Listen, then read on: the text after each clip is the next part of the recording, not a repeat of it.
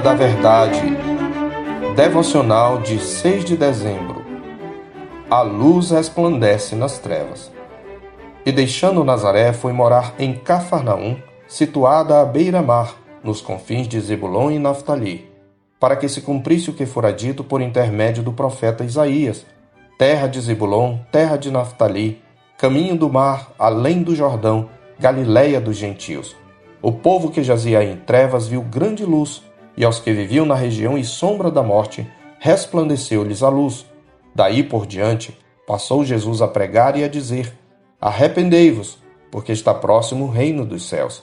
Mateus 4, de 13 a 17. O texto de Mateus traz uma citação de Isaías 9, versos 1 e 2, uma passagem messiânica. Em ambos os textos, a expressão utilizada para resplandecer remete à figura do sol nascendo. A mesma figura é explicitamente mencionada por Zacarias em seu cântico em Lucas 1, 76 a 79, quando ele diz de seu filho João Batista: Tu, menino, serás chamado profeta do Altíssimo porque precederás o Senhor, preparando-lhe os caminhos, para dar ao seu povo conhecimento da salvação, no redimi-lo dos seus pecados, graças à entranhável misericórdia de nosso Deus, pela qual nos visitará o sol nascente das alturas, para alumiar os que jazem nas trevas e na sombra da morte, e dirigir os nossos pés pelo caminho da paz. Do ponto de vista espiritual, a região onde o sol nascente das alturas nasce é a mais sombria da Palestina, a Galileia dos gentios, ou numa tradução literal, o anel ou círculo dos gentios. A expressão é pejorativa, pois ali ao norte da Palestina não havia muitos judeus puro sangue, desde que Tiglat-Pileser, rei da Assíria, invadira o reino do norte, deportando os habitantes nativos de Samaria e levando povos pagãos para ocupar a terra, promovendo não apenas uma mistura étnica, mas também um sincretismo religioso.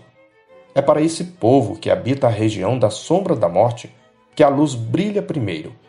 Este fato ressalta a suprema riqueza da graça divina, demonstrando que não há condição tão depravada que a graça não possa alcançar. Mais do que isto, demonstra que quanto mais desesperadora é a condição do pecador, mais intensamente brilha a graça salvadora ao alcançá-lo. Pois, como está escrito, onde abundou o pecado, superabundou a graça. Romanos 5:20. Ao iniciar seu ministério na Galiléia, nosso Senhor estava evidenciando o que mais tarde constataria Paulo, a saber que Deus escolheu as coisas loucas do mundo para envergonhar os sábios, e escolheu as coisas fracas do mundo para envergonhar as fortes, e escolheu as coisas humildes do mundo e as desprezadas e aquelas que não são, para reduzir a nada as que são a fim de que ninguém se vanglorie na presença de Deus, conforme está escrito em 1 Coríntios 1, 27 a 29. O próprio Paulo era uma prova dessa verdade, como ele mesmo testemunhou em 1 Timóteo 1,15. Fiel é a palavra e digna de toda a aceitação que Cristo Jesus veio ao mundo para salvar os pecadores, dos quais eu sou o principal. O próprio fato do Messias aparecer na Galiléia já introduz desde o princípio o escândalo da cruz, pois, por haver sido criado em Nazaré, ele seria desprezado. Um dos fariseus desafiou seu comparsa: Examina e verás que da Galiléia não se levanta profeta. Em João 7,52b.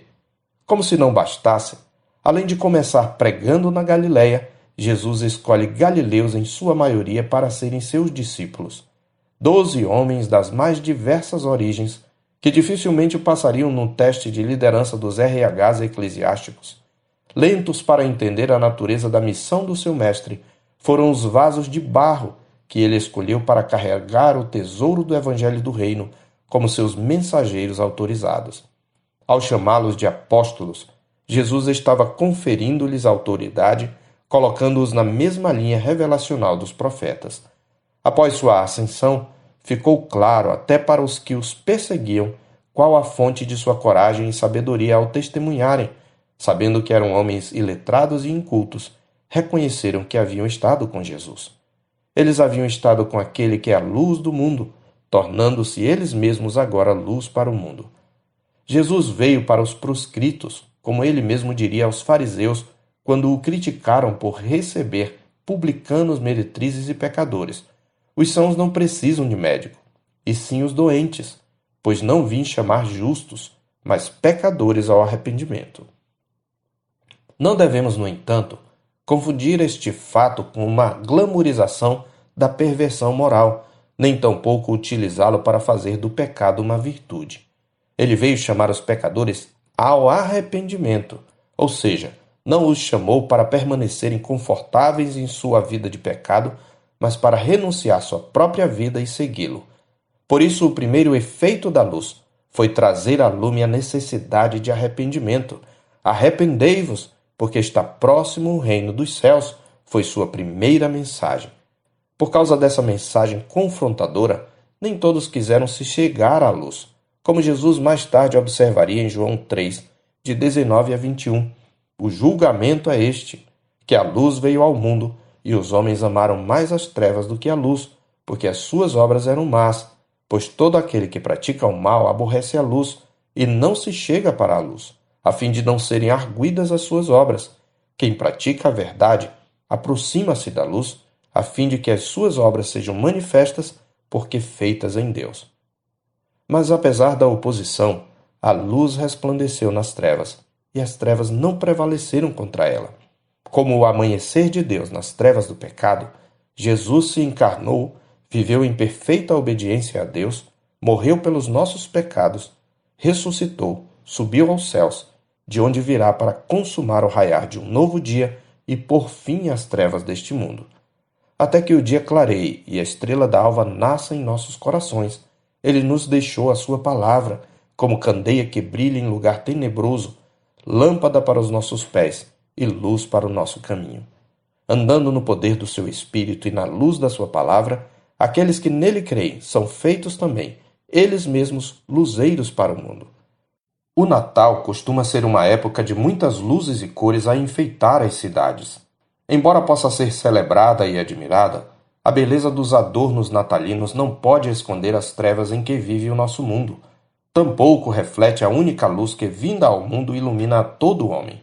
Somente Cristo pode pôr fim à fealdade e às trevas deste mundo iníquo. E somente aqueles que são de Cristo Jesus podem refletir essa luz, de modo que os homens vejam as suas boas obras e glorifiquem ao seu Pai que está nos céus. Neste tempo de festa, se você ainda permanece em seus pecados, arrependa-se e achegue-se a Cristo, a verdadeira luz quem o segue jamais andará nas trevas, pelo contrário, terá a luz da vida. Se por outro lado você já é de Cristo, ande como filho da luz. Seja luz. Em 1 de João 1, de 5 a 7 está escrito: Ora, a mensagem que da parte dele temos ouvido e vos anunciamos é esta: que Deus é luz e não há nele treva nenhuma. Se dissermos que mantemos comunhão com ele e andarmos nas trevas, mentimos e não praticamos a verdade. Se, porém, andarmos na luz, como Ele está na luz, mantemos comunhão uns com os outros, e o sangue de Jesus, seu Filho, nos purifica de todo o pecado. Eu sou o pastor Marcos Augusto, pastor da Terceira Igreja Presbiteriana de Boa Vista, em Roraima. Tenha um bom dia na paz do Senhor Jesus.